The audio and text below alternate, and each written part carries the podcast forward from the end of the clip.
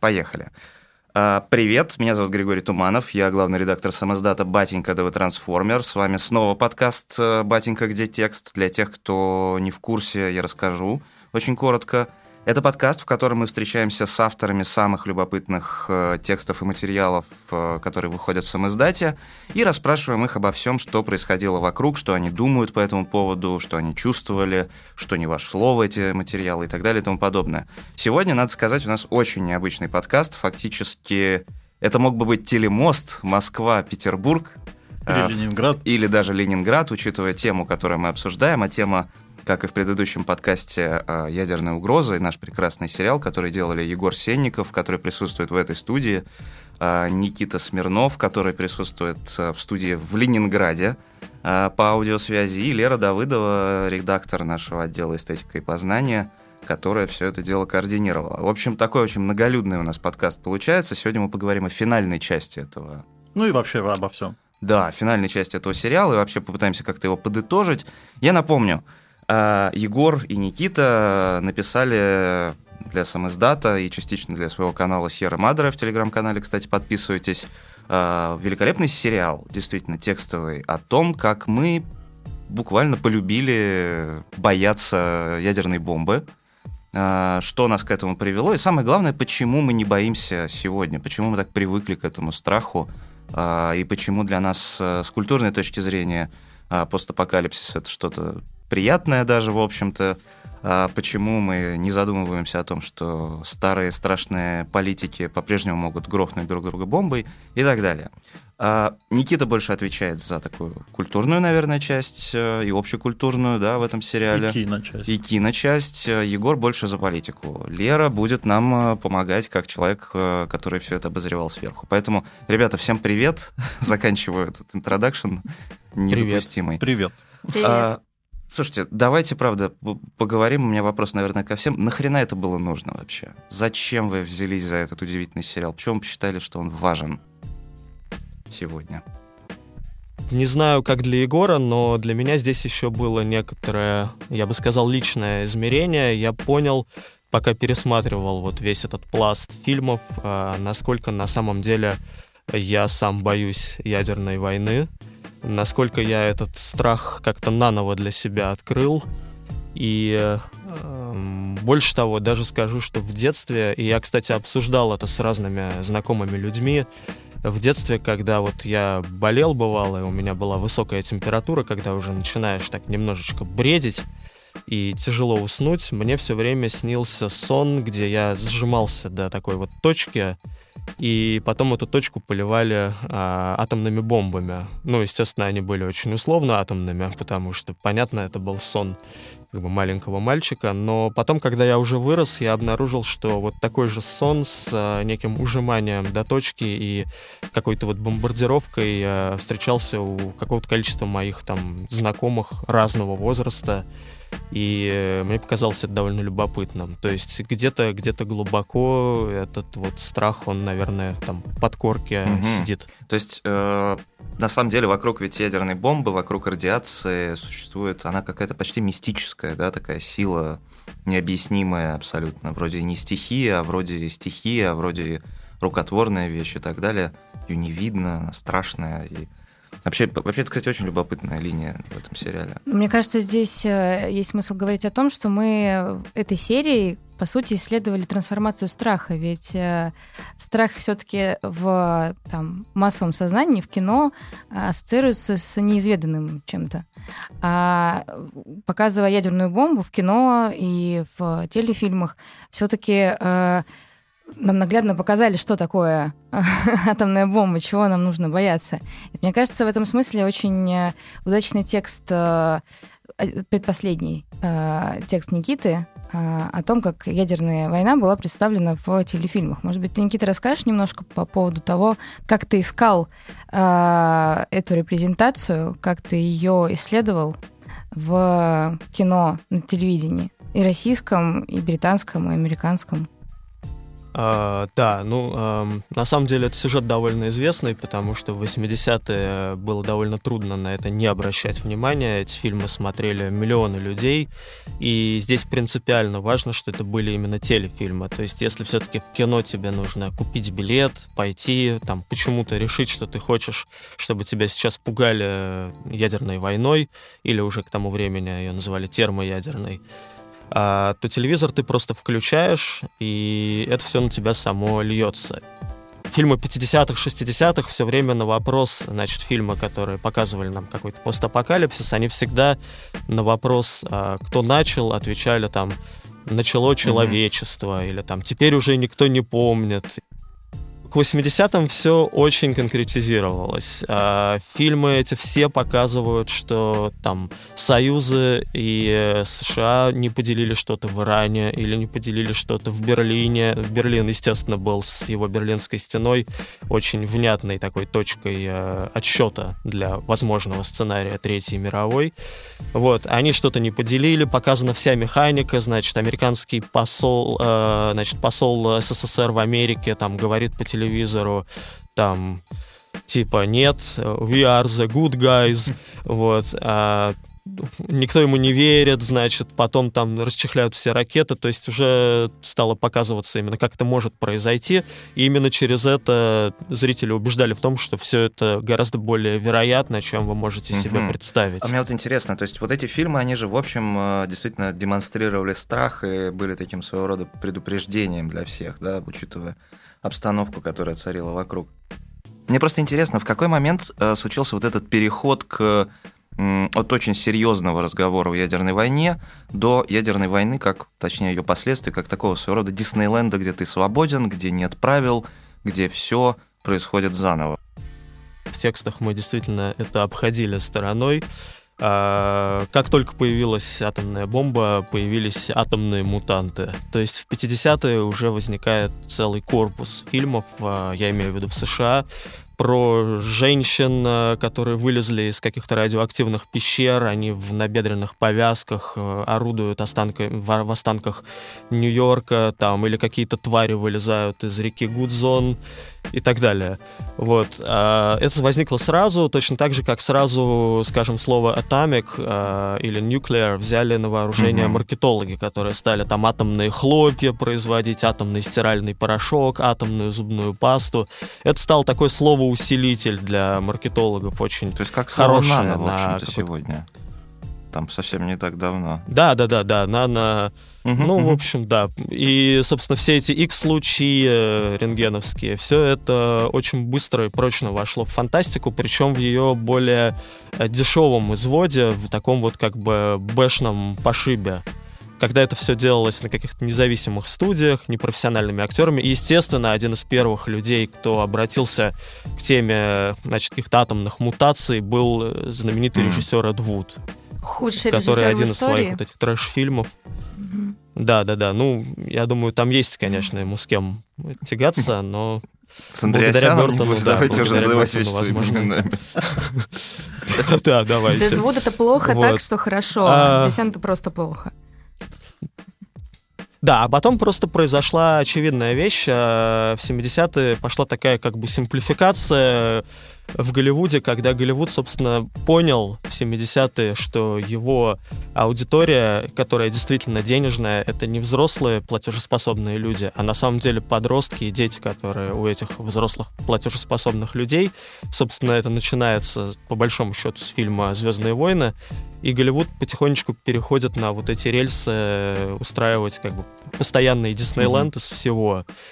И, э, разумеется, это как бы работает и в сторону взрослых, потому что там появляется фильм «Безумный Макс», который формально не для детей, но мы же понимаем, что он, в общем, довольно такой Абсолютно, абсолютно. Сделанный. Но, кстати, э, если возвращаться к теме, точнее, переходить от темы постапокалипсиса в поп-культуре в сторону там, реальной политики, я вспоминаю, что в Fallout, кажется, результатом а, вот этой Третьей мировой, а, точнее, Третья мировая случилась, по-моему, из-за конфликта вокруг Анкориджа между китайцами такое, да? и американцами, и там где-то советские в углу. Егор, собственно, ты, ты, ты пока молчишь, давай вернемся, может быть, немножко к политике на время.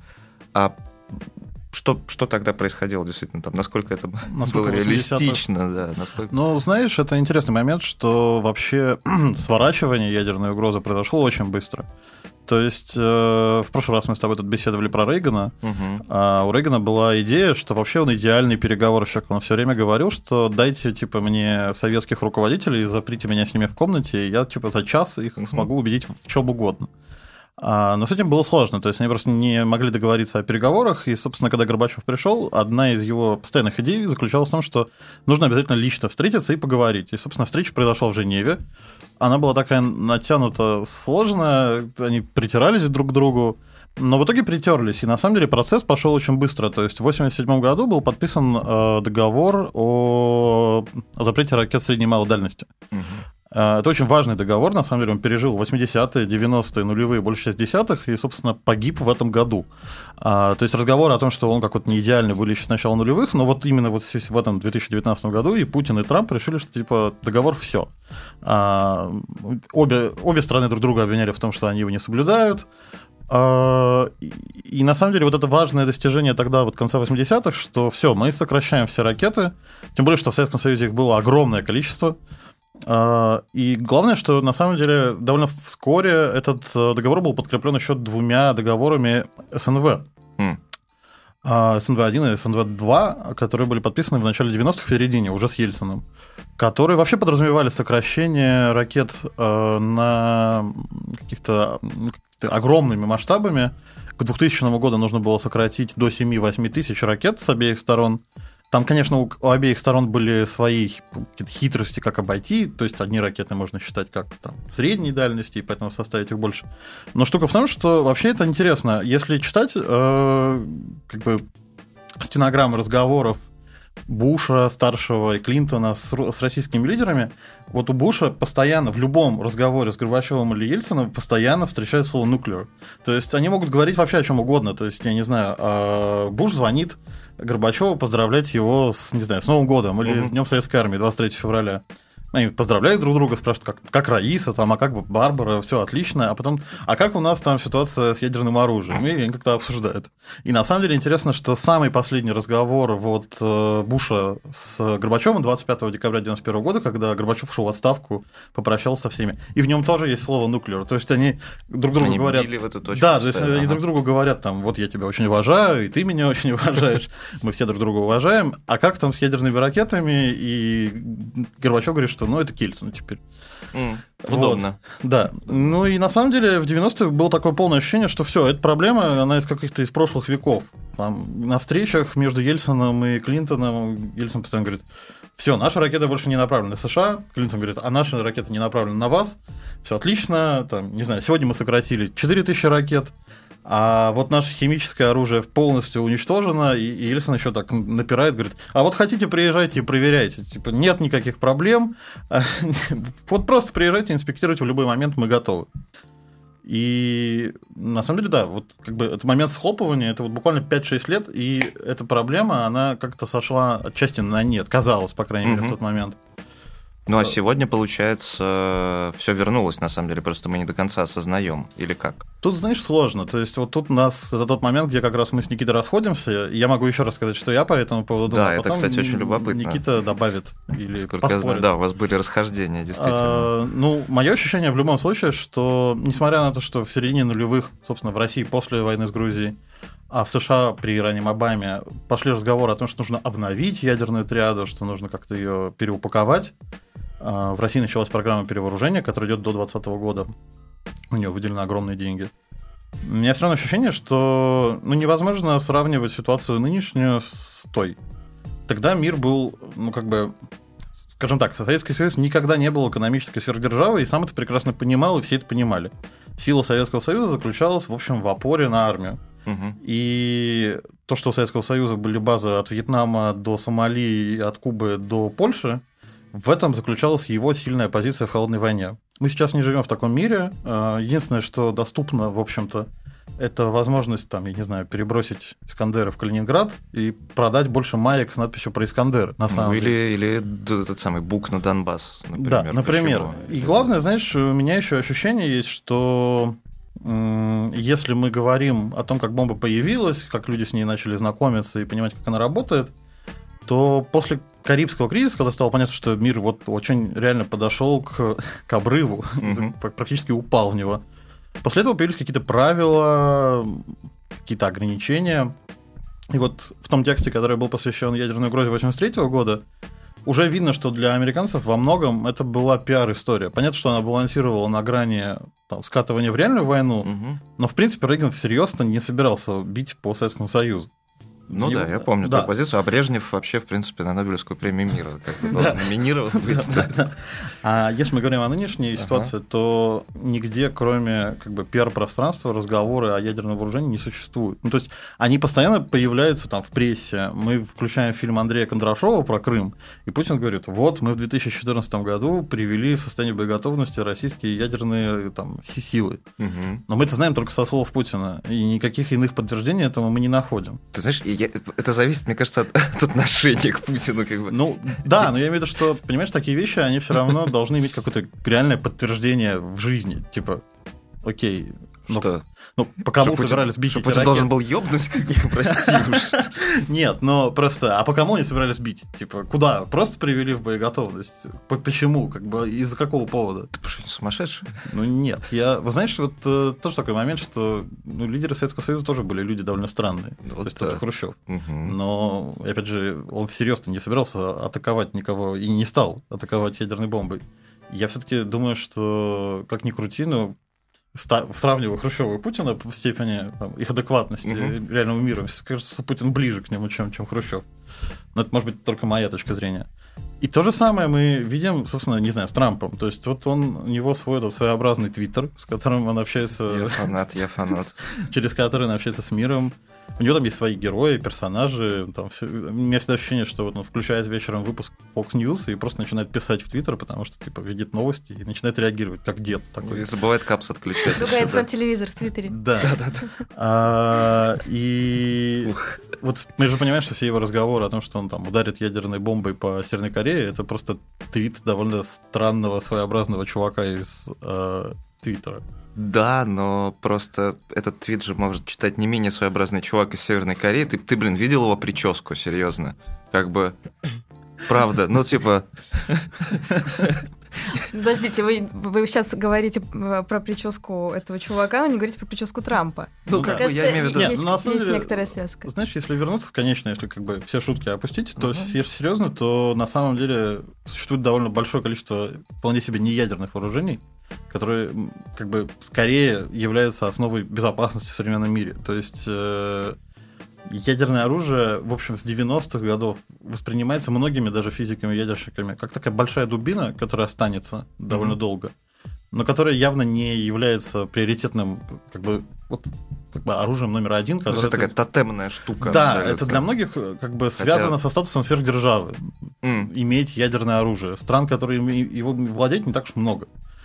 Поэтому это очень важно им владеть. Но при этом всерьез рассматривать его как вот оружие-оружие, мне кажется, это перестало быть для многих ну, как бы частью военной доктрины, безусловно. мгм. Вот. Хорошо. Как, как взять зонтик в То солнечную есть, в общем, погоду. по, по твоей версии, все в порядке, бояться нечего. Ну, не совсем в Никиты порядке. Знаешь, как бы, мне кажется, мир такой, Ага. что произойти может в любой момент что, что угодно. То есть, если в 90-е... Ну, А, ты сейчас удобно, Да-да-да, удобно немножко опровергал отполз, да, все да, я, поясню. Дело в том, что я не верю в то, что правительства стран в мире готовы наносить ядерные удары, но так как мы живем в мире полном там, международного терроризма, каких-нибудь опасных хакеров и тому подобных людей, не ис- исключать там ядерный сценарий совершенно невозможно. Просто он явно будет протекать не так, как это представлялось бы в холодную войну, когда есть два правительства, которые друг друга ненавидят. Мгм. Вот. Окей, Никит, ну, в общем, Егор себе явно оставил такую лазейку для такой лакуну для того, чтобы... В случае ядерной войны я бы сказал, а я предупреждал. Да, Да-да-да, это, такой это- лазейка ему понадобится, чтобы отползти в случае Конечно, в сторону церкви. да. Никита, а вот у тебя какое мнение все-таки сложилось по итогам этого исследования, да? Все-таки вы же не знали, чем кончится, и какие у вас будут выводы, твое отношение. Да, мы и сейчас не правда. знаем. Что ж такое? Вот, да. Хочется, чтобы не кончалось вообще. А, ну, А, у меня мнение немножко другое, это правда. Мне кажется, что Егор, это очень хорошо с его стороны, наверное, успокаивает, по крайней мере, его самого. А, смотрит на это как политолог. Он смотрит на договоренности, на риторику, на то, что действительно намерениями является. Мне кажется, что возможен немножко и другой вариант. А, мне кажется, что ну, во-первых, помимо того, что ядерное оружие сейчас есть у максимального за всю историю да, количества государств, и это усложняет любые а, переговоры и договоренности в случае ситуации с какой-то напряженностью, то есть любое регулирование, а, есть и другие совершенно, мне кажется, не политические причины. Мы знаем, и это как раз писал Егор в своем тексте про угрозу 80-е, что ближе всего мир оказывался к ядерной войне не когда кто-то писал что-то в Твиттере или когда там Рейган выступал по телевизору и говорил какие-то гадости про, не знаю, Андропова, а в тот момент, когда а, просто происходили сбои в системах. И э, надо сказать, что эти системы усложняются. В 60-е люди использовали перфокарты, да и в 80-е вначале еще использовали перфокарты. А в 80-м году был сбой, который едва не, привек, не, привел, не привел к обмену ядер, ядерными ударами когда оказалось, что вышел из строя чип, чип э, в американской системе. Этот чип стоил, по-моему, 46 центов и ввел в заблуждение а, не только все руководство, но а, советник а, президента Бжезинский а, принял в тот вечер решение не звонить а, своей жене, не будить ее дома, потому что он был уверен, что сейчас все произойдет, и пусть она умрет во сне. Поэтому мне кажется, что вот этот сценарий он более вероятен. Например, э, у американцев до сих пор находится насколько я знаю, на вооружении а, ракеты Minute третьего поколения, которые были разработаны 50 лет назад и остаются единственными ракетами шахтного типа хранения. То есть они хранятся в таких вот шахтах, которые в случае чего открываются, оттуда вылетает ракета и летит на нас. А шахты эти сами по себе не защищены от ядерного удара. То есть если а, поступает сообщение о том, что ракета летит к этим шахтам, то это вызывает как бы огромный урон, потому что там э, хранится огромное количество этих ядерных боеголовок. И э, сейчас а, протокол который принят в США, подразумевает, что если... А, это называется launch on warning, то есть а, запуск по тревоге, по предупреждению. Если они видят на радарах, что к ним летит боеголовка, они выпускают свои. Ой. Это вещь, которую не смогли победить ни Клинтон, ни Буш, ни Обама. А Трамп, по-моему, вообще не собирается Он ничего с этим пишет. делать. Буквально вчера читал, что 80% россиян боятся ядерной войны, очень здорово, что россияне со мной. Я, я рад. Это, кстати, э, немножко резонирует с вопросом, который я хотела задать вам обоим. Э, у меня любимый как раз-таки текст э, из всего сериала посвящен гражданской обороне. Это некрасиво. Стоп, стоп, мы сейчас на эстетические на, на этическую как бы, тонкий лед такой выходит. Ну, хорошо. Э, текст, который, как мне кажется, очень э, во многом, может быть, сейчас э, либо вас примирить, либо, может быть, объяснить некоторые вещи. Это текст посвящен гражданской обороне, потому что, как мне кажется, он удивителен тем, насколько истерия человеческая, которая произрастает из какого-то ну, просто апокалиптичного животного страха умереть, как, насколько, да.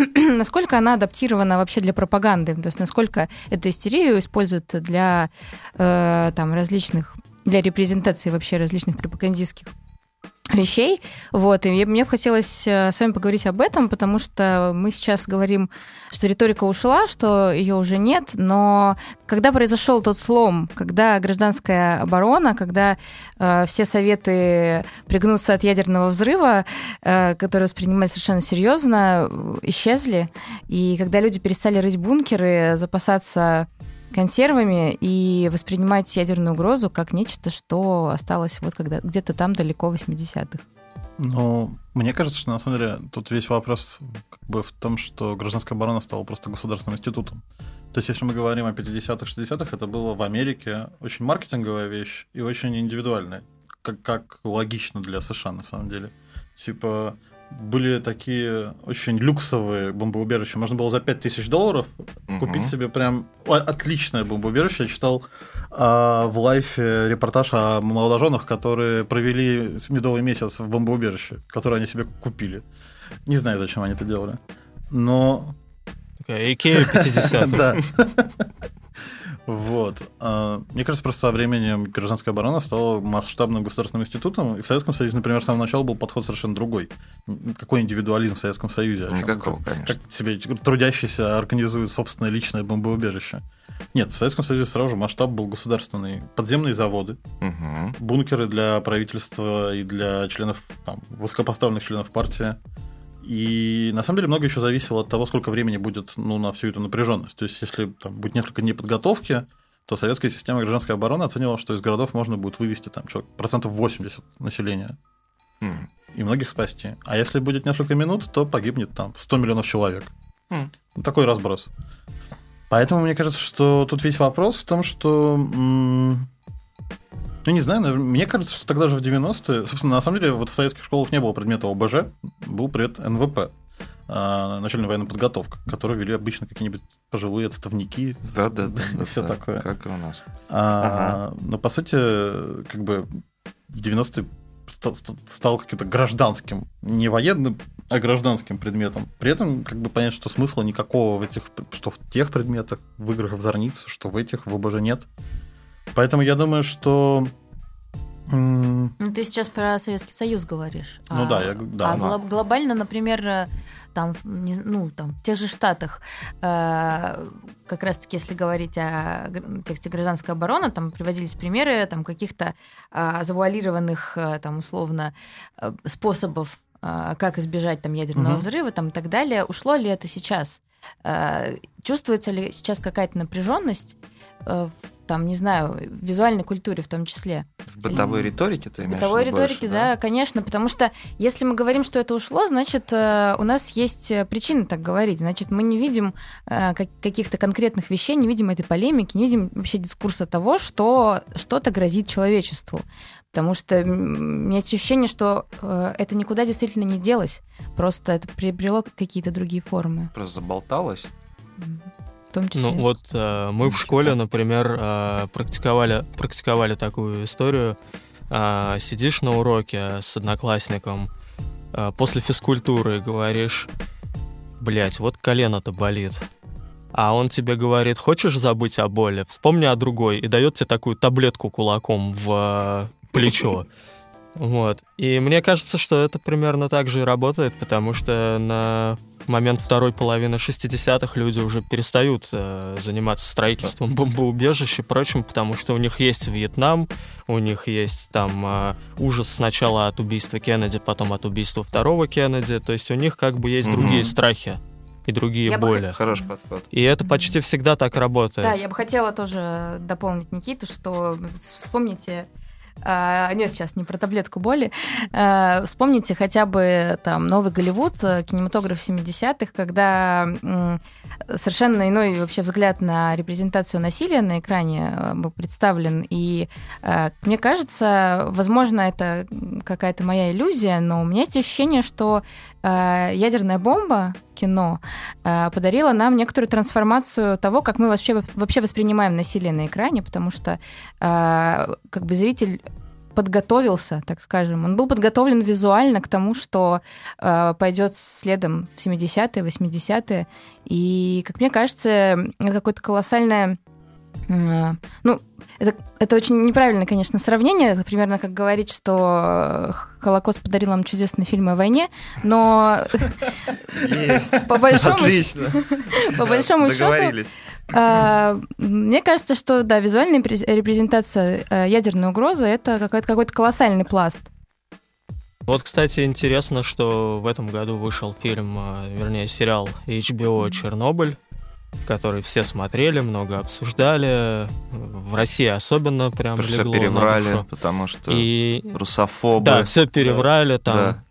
Да, да, в, каждой, в каждом кадре стоит что стакан это? водки, значит, Лега, Легасов хлещет. Понятно, что ему не до, уже не до Чернобыля.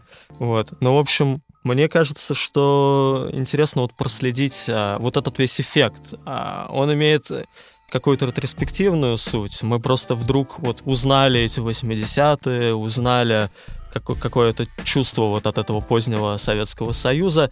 Но интересно, имеет ли он какой-то эффект э, в смысле того, что, блин, нас вообще-то пять или сколько, пять эпизодов, да, по-моему, пугают э, ядерным взрывом и луч, острой лучевой болезнью.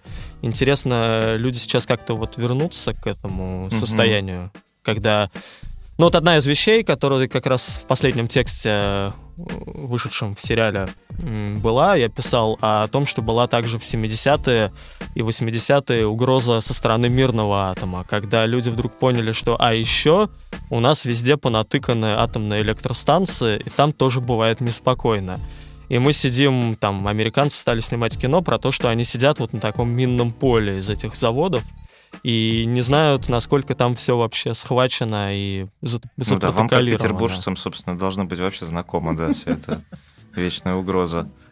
Да. Слушайте, ну правда, вот есть ощущение, да, про я про культурный пласт и вообще про общественную риторику, что ага. будто бы тема возвращается, да, возможно, это на, на фоне там. Сейчас еще канал НТВ снимет свой Сейчас сериал канал НТВ снимет, да, канал про Чернобыль и так далее. А, потом еще Данила да, Козловский Данила снимает. Так сказать, слава богу за все буквально. Фильм. Хочется сказать, э, что снова как да. бы поднимают люди, в том числе Данил Козловский, важные темы, которые действительно ведь никуда не ушли, а мы подзабыли. Есть ли сегодня в кинематографе, в культуре, в риторике действительно какое-то ощущение возврата к этой теме? То есть понятно, что вряд ли сегодня мы увидим Годзиллу, такую же вот, которая была тогда. А, мы там, не знаю, смотрим фильм «Монстра», это скорее что-то про параллельное измерение, мы там не особенно видим действительно истории про ядерную войну, у нас там какие-то игры, mm-hmm. игры типа метро выходят, и там тоже как-то ядерная война очень по боку и это все скорее про сейчас, и концентрируемся мы на взаимодействии людей. Но такое ощущение, что будто бы эта риторика и какой-то... Я не знаю, как это формулировать. То есть это ощущение, оно будто вернулось в воздухе, что, о, оказывается, ядерная война вообще-то это страшно. Мы будто еще раз вспомнили. Мне кажется, что это ощущение никуда не девалось. Просто э, ядерная угроза, появившись в кинематографе, подарила э, визуальной культуре некоторые, некоторого большого другого, ну, какую-то огромную опасность в там визуализированную в какой-то массовой истерии, в страхе, в чем бы то ни было еще. Но мне кажется, что вот это вот этот большой другой, вот эта э, какая-то тотальная опасность, которая грозит человечеству, она, ну, просто красной нитью э, появляется в, практически во всех, наверное, там фильмах-катастрофах, постапокалиптических утопиях и, и прочих фильмов. И, вероятно, это нек- некоторая ну, такая константа, которая уже никуда не денется, она просто есть, и э, ядерная угроза стала некоторым таким прообразом. Такое ощущение, что мы просто она не уходила, а мы mm-hmm. о ней будто бы забывали. Ну, то есть нас отвлек ИГИЛ, нас отвлек, там, не знаю, Аль-Каида какая-нибудь, Бен Ладен отвлек, да. Да, я, я могу две вещи по этому Прошу. поводу коротко сказать. А, во-первых, просто невозможно очень долго чего-то бояться. И мне кажется, что здесь Егор как раз прав. Без возвращения в большую официальную риторику, значит, угроз а, ядерными, ядерным оружием, без бряцания там, атомными бомбами, все-таки этот страх не будет нагнетаться, а оставаться где-то на периферии. Хороший пример — это как раз 64 год, выходит фильм «Доктор Стрэнджлав» а, Стэнли Кубрика. Два года назад был Карибский кризис, два года спустя люди хохочут как безумные, потому что они просто на самом деле устали, они уже перегорели этим страхом.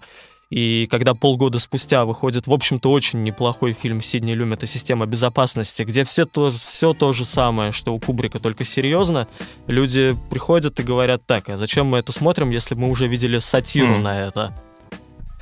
Вот. А второй момент, мне кажется, что сейчас, опять же, людям больше нравится пугаться экологических катастроф, глобального потепления. Вот э, возвращаясь к теме того, насколько сейчас страшно жить или нет, я считаю, что всегда страшно жить. Страшно эм, интересно. Есть такой известный э, журнал физиков-атомщиков, который был основан там вскоре после того, как возникла ядерная угроза.